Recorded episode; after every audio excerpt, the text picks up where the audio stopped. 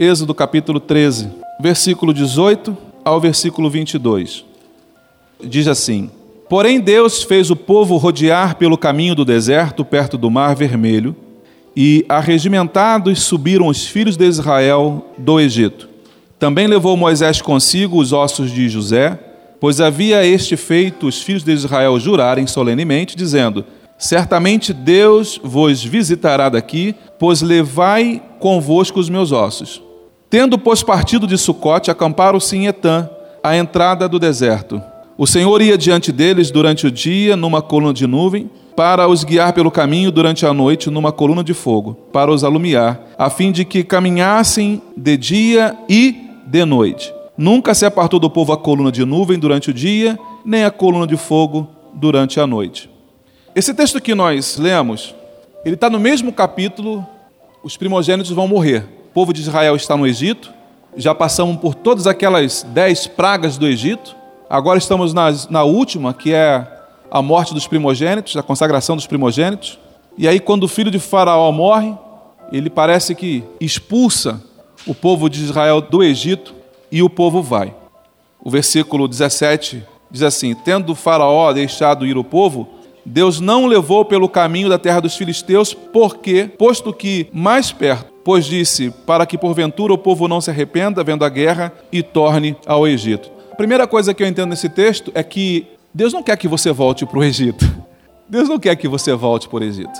E há uma tendência muito forte, há uma, há uma força contrária de atração muito forte do Egito para te levar de volta para lá. Há pessoas que saem do Egito, mas o Egito não sai de dentro delas. E aí o tempo todo ela começa a lembrar: puxa vida, que saudade daqueles alhos porós do Egito. Que saudade da cebola lá do Egito. Ai, o coentro, o tomate. Ai, aquele pimentão. O camarada consegue sentir falta disso. Isso é o que? É o Egito tentando trazer ele de volta. E Deus sabe disso. E aí Deus dá um escape para o povo, porque ele não permite que o povo vá pelo caminho mais perto e mais rápido, para que o povo não volte sendo seduzido e tentado pelo Egito. Deus pega o povo e leva um caminho diferente, exatamente para que não facilite o retorno deles para o Egito. E não existe o mesmo empenho, às vezes, para seguir em direção à terra prometida, a Canaã de Deus. O versículo 18 diz que Deus fez o povo rodear pelo deserto perto do Mar Vermelho, e arregimentados subiram os filhos de Israel do Egito. Subiram organizados. Significa dizer que o povo de Deus ele é ordeiro. O povo de Deus, ele é organizado. E nós somos assim porque o reino dos céus é organizado. Como nós fomos chamados para habitar esse reino, nós precisamos entender a cultura desse reino, começarmos a nos organizar. Então vamos lá. Também levou Moisés consigo os ossos de José, pois havia feito os filhos de Israel jurarem solenemente, dizendo: Certamente Deus vos visitará daqui, pois levai convosco os meus ossos. Tendo, pois, partido de Sucote, acamparam-se em Etã, à entrada do deserto. Preciso pensar com você duas coisas antes de começarmos a pregar nesta noite. Foram cerca de 430 anos morando no Egito. Com toda a dificuldade, o povo havia assimilado a cultura do Egito. 430 anos. Geração nasceu, cresceu, morreu. Nasceu outra, cresceu, nasceu, nasceu outra, nasceu outra, e assim foi. E Deus manda o libertador, Moisés vai lá e resgata o povo.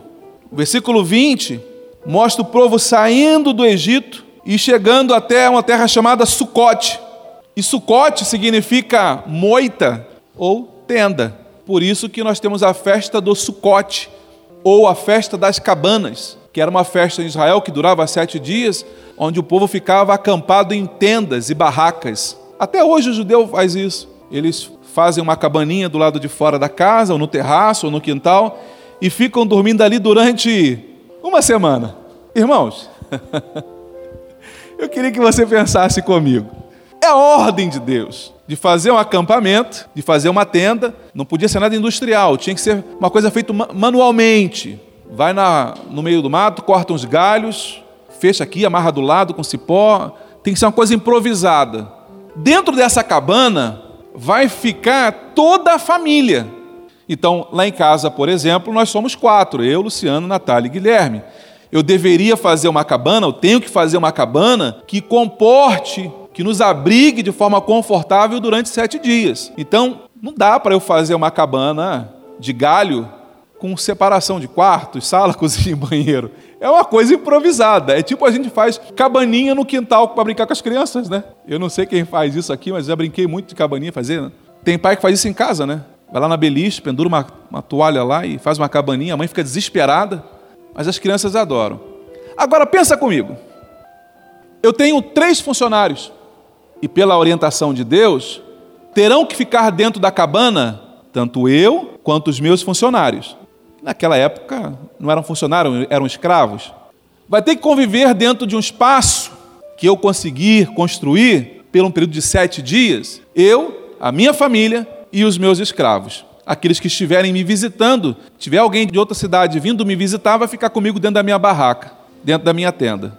Não responde para mim isso não. Mas pensa aí, alguma vez chegou para você uma visita na sua casa e ficou mais tempo do que deveria ter ficado? Que falou que vinha para ficar dois, três dias e ficou dez dias na tua casa? Eu já sei que já. No primeiro dia que chegou, você foi na porta, recebeu ela, oh, cunhada, que coisa, que bom que você veio aqui em casa. Você foi, abraçou, você foi, beijou, abriu as portas, levou para. E aí eu estou falando de uma casa onde você tem um quarto específico para receber o hóspede. Você tem a cozinha, você tem a sala, você tem a varanda, você tem vários cômodos para colocar os hóspedes. Mas depois do terceiro dia, você Chegou para o esposo, a esposa falou assim: está demorando, né? Caramba, já matei a saudade desde ontem. Eles podiam ir embora, né? Já podiam ir embora já. Mas não deixa eles ouvir isso, pelo amor de Deus. Hein? A gente gosta deles, são amados, mas a gente também gosta da nossa privacidade. A gente gosta de levantar de madrugada sem camisa e ir na geladeira, não é? ir na geladeira, sem camisa, abrir a geladeira, ah, olhar geladeira. A gente gosta de liberdade. Mas quando tem visita em casa, essa liberdade ela é cerceada, ela é cortada, ela é reduzida a zero. Porque você não pode fazer isso. Quantas vezes, de madrugada, eu levantei para ir na cozinha e estava minha sogra lá na cozinha bebendo água. Eu falei, Jesus amado, fazia até o sinal da cruz. Meu Deus do céu. Depois tem que editar isso aí. Se minha sogra, minha esposa ouvir uma coisa dessa, eu estou frito. Agora você imagina tudo isso dentro de um único cômodo. Essa semana nós tivemos reunião aqui do louvor. Ainda bem que no final o pessoal se abraçou, se beijou. Mas a gente se relaciona e a farpas. Às vezes na caminhada a gente se estressa com um e com o outro. Você não lavou a, a, a cafeteira? É, eu esqueci. Todo dia você esquece, né? Aí arruma uma briga por causa da cafeteira que alguém esqueceu de lavar. Dentro da igreja é assim, irmãos. Quando Deus levou e ordenou que o povo ficasse acampado dentro de tendas, era para o povo aprender a conviver um com os outros. Você precisa aprender a conviver com seus irmãos. Você precisa aprender a conviver, a dividir espaços, a dividir o brinquedo. Você precisa aprender isso. Ah, ele não falou comigo, pastor. Mas e daí? Tua vida mudou porque ele não falou contigo? Ah, pastor, ele me bloqueou lá na, ela me bloqueou lá no Instagram. E daí que ela te bloqueou no Instagram? Vai bloquear a tua alimentação por causa disso? Vai mudar a tua vida por causa disso? Deus mandou que o povo ficasse uma semana morando dentro da mesma cabana. E tinha gente que tinha dificuldade para isso. Se você não consegue conviver com teus irmãos aqui dentro da igreja, como é que você pensa que vai conviver no céu com ele, meu irmão? Se você não consegue conviver dentro da casa do Senhor com o próximo, como é que você pensa que vai conviver no céu? É dentro de casa o marido que não fala com a mulher, aí quando ele fala, ele manda um WhatsApp para ela, uma mensagem. E aí, você fez o almoço hoje? Aí ela responde: vai na panela e vê. Mas eles não se falam, não conversam um com o outro. Não tem coragem de olhar um para o outro. Fala, Jeová, é isso aí. Ou então, deixa lá um recadinho, né? Anota lá um recadinho e cola lá em cima da carteira dele lá. Bota um lugar para ele poder quando olhar. Mas ela já saiu e foi embora e não tem como responder, porque ela já foi se você não consegue conviver com a sua esposa, com seu esposo dentro de casa, dentro de quatro paredes, com quatro, cinco cômodos, como é que você acha que vai conviver no céu, meu irmão? Aqui é só um treinamento. O texto diz que sucote significa moita, tenda, é uma habitação temporária, momentânea, passageira. Porque o texto diz assim: E tendo, pois, partido de Sucote, significa dizer que eles saíram de Sucote. Eles saíram da tenda, saíram do lugar pequeno, saíram dali de Sucote. E aí o texto diz que eles foram para um lugar chamado Etã. E Etã significa fortificação de pedra, fortaleza. Se você pegar um dicionário bíblico, qualquer um, e procurar essas palavras, está lá, logo de imediato. Sucote significa tenda. Etã significa fortificação de pedra ou fortaleza. Significa dizer que, como eles conseguiram sair da habitação temporária, eles conseguiram ir para uma fortaleza onde realmente tiveram segurança.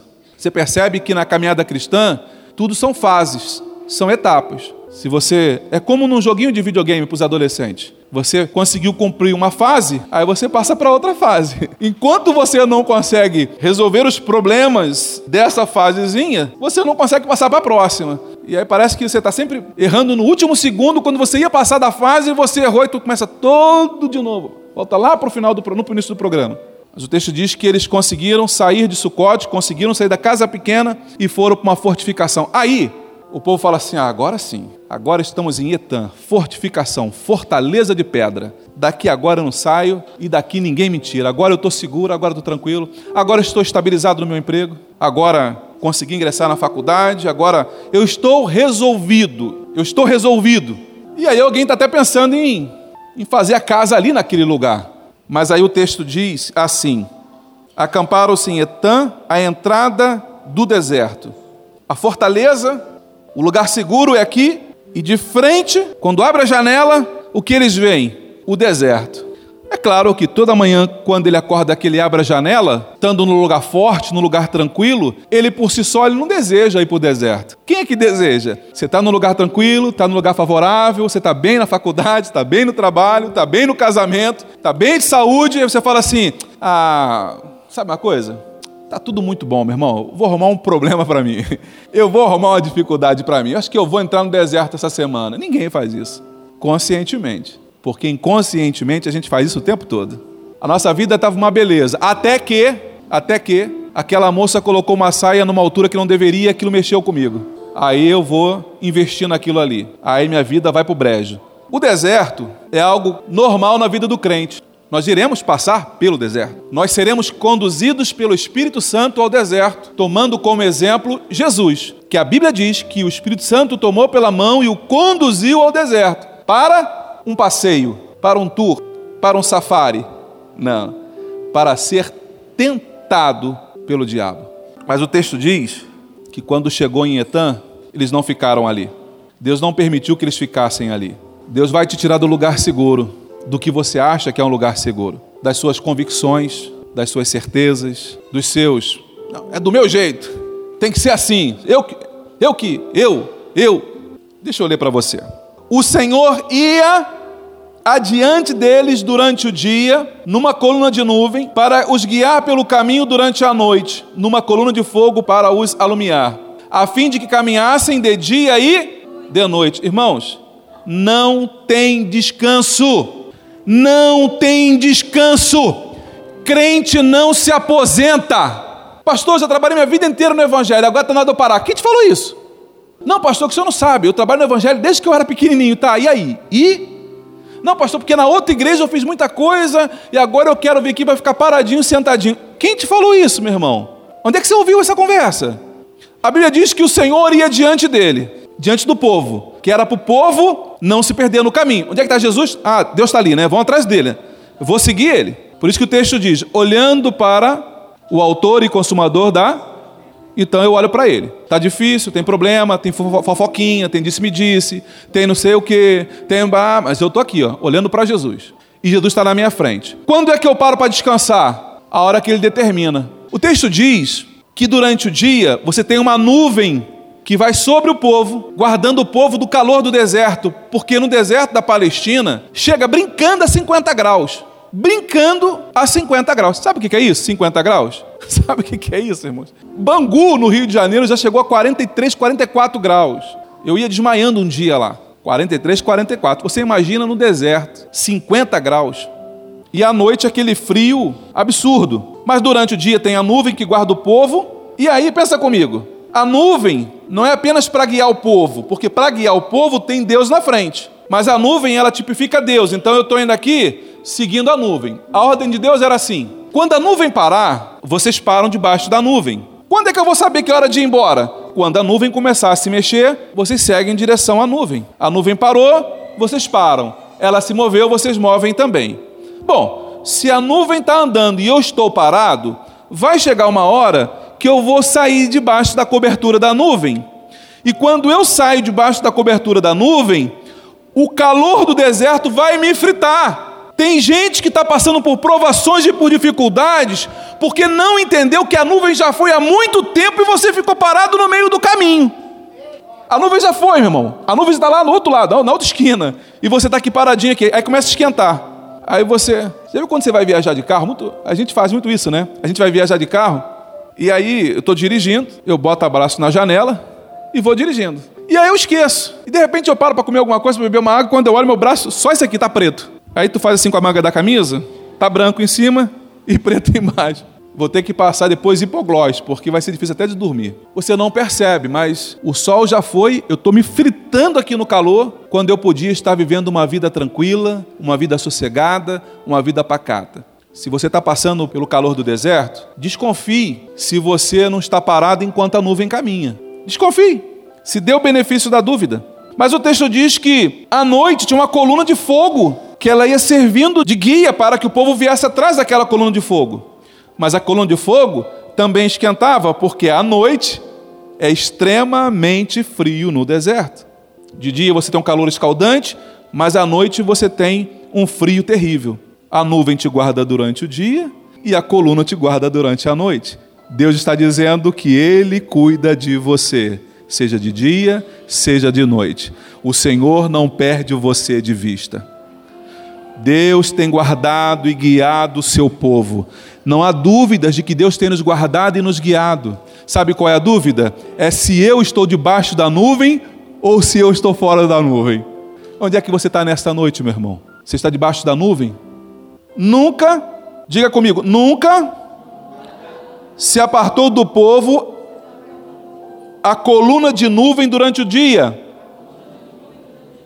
Ou seja, Deus deu garantia de sua presença constante. Aí o Senhor Jesus vai dizer no Novo Testamento: Eis que eu estou convosco todos os dias, até o final do ano, até final da Copa de 2020, até a, não, até a consumação dos séculos. A garantia que você tem, meu irmão, quando você acorda pela manhã, é que o Senhor é contigo. Se você abrir bem os seus ouvidos, você vai ouvir o Espírito Santo dizer para você de manhã: Bom dia, meu filho. Você vai ouvir ele falando com você. Aliás, aliás, seja sincero aí. Quantas vezes essa semana, essa semana, você acordou pela madrugada e você não teve coragem para levantar para orar. Quantos aqui essa semana, além de mim? Quantos aqui? Quantos? O resto, todo mundo levantou para orar? Sério? Jesus, a gente vai romper esse negócio aqui agora. Ah, não, ah, não levantaram nem para orar. Ah, tá, nem acordaram. ah, tá, nem acordaram. Ah, tá bom. Irmãos, é fácil levantar para orar? Claro que não, meu irmão. O meu chinelo fica na direção da cama aqui, ó. Aí quando eu acordo de madrugada, que eu sei que é para orar, não despertou telefone, despertador, nada disso. Eu acordei, falei, ai Jesus, é para orar. Ai Senhor, não vou orar, não vou orar, não, vou orar não. Aí eu fico pensando, caramba, todo mundo fica pedindo oração. Todo mundo na igreja me manda zap, pastor, ora por mim, pastor, ora por mim. Será que tem alguém orando por mim? Aí eu fico me perguntando isso na cama. Ah, ninguém vai orar por mim também? Ninguém vai orar por mim? Levanta, pastor, que tu tem que orar para tuas ovelhas. Aí eu dou uma escorregada assim, irmãos, da cama, dou uma escorregada e eu deixo o joelho cair em cima do meu chinelo, que é macio, é de couro, né? Aí ele cai em cima e fala: Ah, glória a Deus. Ah, Senhor, tu sabe que eu estou com sono, Pai. Mas abençoa todo mundo que eu esqueci o nome agora, Pai. Vai abençoando cada um. Eu começo a orar. Aí eu vou orando, Senhor, eu esqueci do nome daquela irmã. Ah.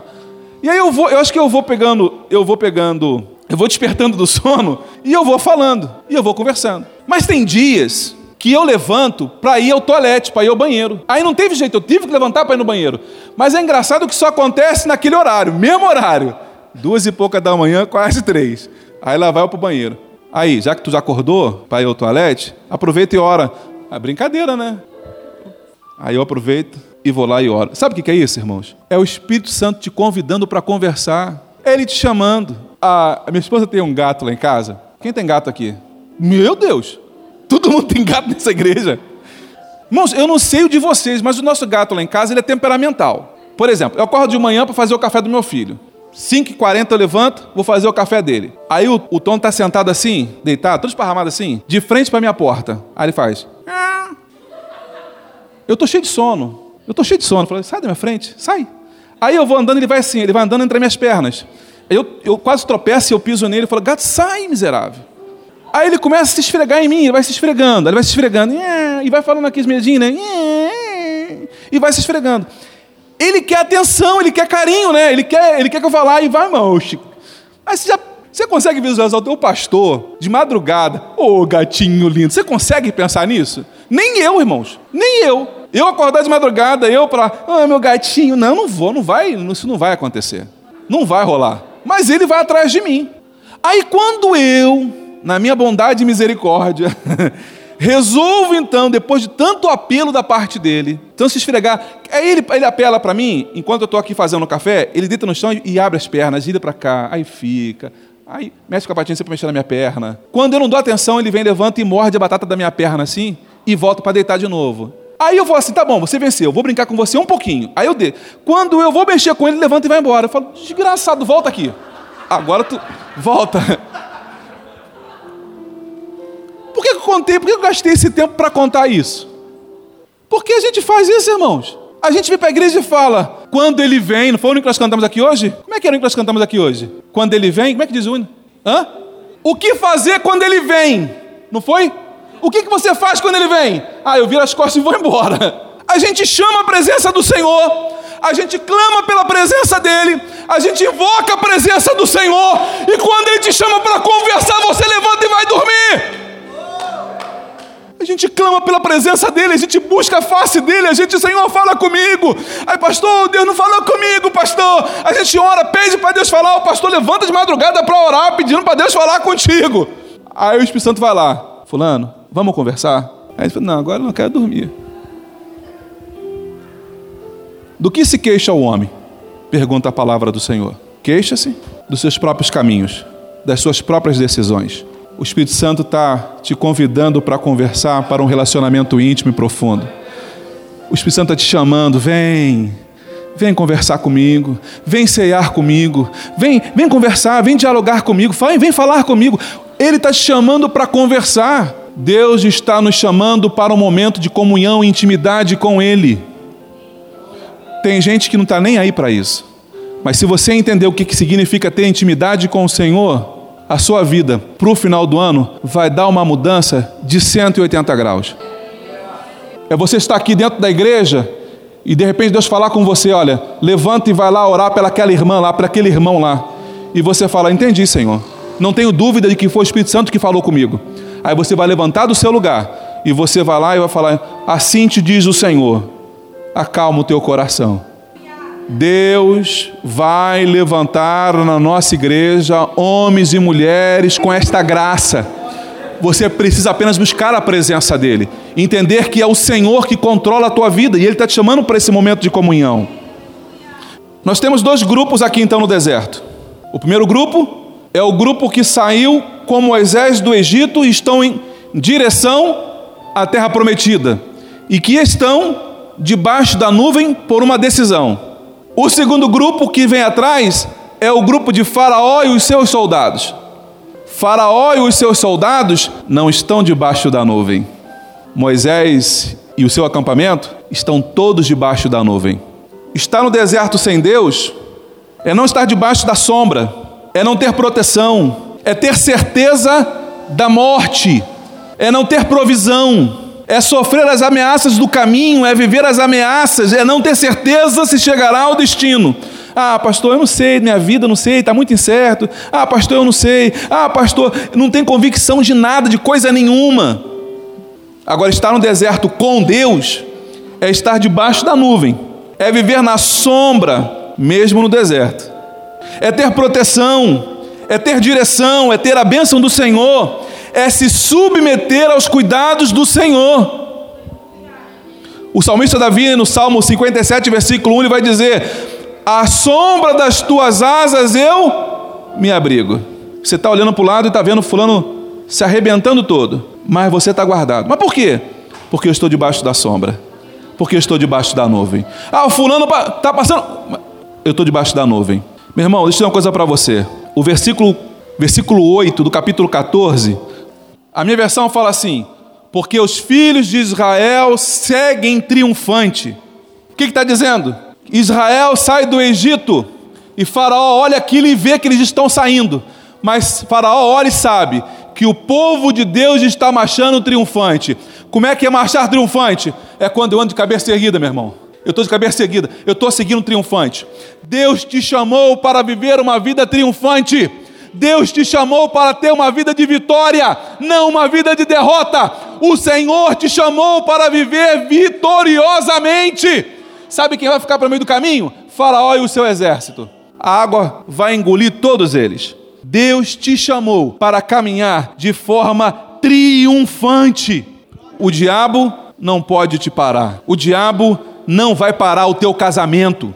O diabo não vai parar você no meio do caminho. Pastor, mas está difícil lá em casa. Eu sei que está difícil. Como diz o pessoal, né? não está fácil para ninguém, né? Mas Deus já te deu vitória. Deus não vai dar, não. Deus já te deu vitória. Seja no teu. Ah, pastor, mas lá no meu trabalho estão querendo me mandar embora. Meu irmão, fique frio. Fique frio. Descanse teu coração. Continua conversando com o Senhor pela madrugada. O texto diz que Faraó olhou e viu o povo rodeando no deserto. Faraó parou assim no alto da colina e ficou olhando para Israel. Aí ele via de longe Israel fazendo isso, ó, andando em círculo. Aí o texto diz que Faraó falou assim: "E Israel está perdido. Estão andando em círculo. E eles estão perdidos." Faraó pensou: Talvez alguém pense que você está perdido. Talvez alguém pense que você não sabe para onde você vai. Talvez alguém pense que você não sabe. E, cara, eu acho que não sabe para onde vai, não. Tomou umas decisões assim meio louca, cara. Tomou umas decisões assim que, ó, fique tranquilo. Porque se Deus está te dirigindo, muita gente vai ser contrariada pelas decisões que você toma. Ah, fica tranquilo. Fica tranquilo. Continue seguindo a direção de Deus. Deixa que o povo lá entre em desespero. Estão perdidos, estão perdidos. Tá não, meu irmão. Deus sabe onde está te conduzindo. É Deus que conduz a tua vida. É Deus que conduz a tua vida. Você precisa estar debaixo da sombra da cruz. Lembra disso. Você tem a sombra da nuvem aqui embaixo e o povo é abençoado debaixo da nuvem. Mas você lembra da cruz? A mãe de Jesus, Maria estava sozinha, mas ela está ali aos pés da cruz, não como mãe, mas como serva do Senhor. A sombra da cruz ali. O texto diz que Jesus ainda na cruz, perto de morrer, ele vira para Maria e fala assim: mulher, eis aí o, o teu filho. E aponta para João. Aí olha para João e fala assim: João, eis aí a tua mãe. Ou seja, Jesus está dizendo assim: mulher, eu estou indo, mas eu deixo um amparo para você. João, cuida dessa mulher para mim. Mulher, a partir de agora, você vai ser cuidada por ele. Deus pensando na sua provisão. Irmãos, uma coisa está muito certa no meu coração nesta noite para dizer para você. E eu entendo Deus falando comigo da mesma forma, com a mesma intensidade. É o Senhor que cuida de nós. É o Senhor que conduz a nossa vida, é o Senhor quem nos guarda. Deus nos permite às vezes sair do lugar forte para nós entendermos que o único lugar forte é debaixo das mãos dele, é debaixo das asas dele. O único lugar seguro para você é debaixo das asas do Senhor. Se você está fadigado, se tem alguma coisa que está drenando, roubando as suas forças, e você está se cansando neste deserto, e você até já pensou em desistir do caminho, já pensou em voltar para o deserto. Deus está falando com você agora. Levanta do teu lugar, vem ajoelhar aqui na presença do Senhor, porque o teu tempo já acabou. Deus, nesta noite, marca o teu encontro com Ele no deserto. Não terá uma lápide no deserto com o teu nome, não, querido. O teu destino é Canaã. Aleluia. Você está cansado da caminhada? E quando você fala, eu preciso do Senhor, lembra do ladrão na cruz? Ele podia fazer como o outro. Ele disse assim: ó, lembra-te de mim quando entrares no teu reino. Oh, aleluia, eu quero orar por você nesta noite. Para Deus te fortalecer, Deus rejuvenescer você. Aleluia. Você lembra quando Pedro negou Jesus? Lembra dessa história? Pedro nega Jesus. Pedro é um discípulo, caminha com Jesus, vê milagre, vê milagre, vê milagre, vê milagre, mas ele nega Jesus. Quando Jesus ressuscita, a primeira coisa que ele faz é assim, ó. Como é que tá o Pedrão? Pedrão tá bem? Vai lá e diz para Pedro que eu quero falar com ele. Jesus não falou assim: cadê aquele miserável daquele Pedro, traidor, aquele que me negou, foi embora? trabalhou comigo três anos e meio e depois. Não, Jesus não faz isso. Ele é amoroso. Ele fala assim: ó, vai lá, diga para Pedro que eu quero falar com ele. É o que Jesus está fazendo contigo nesta noite. É o que ele está fazendo contigo nesta noite. E você veio ouvindo a voz dele. Aleluia. Que Deus te abençoe. Que Deus te dê uma excelente semana.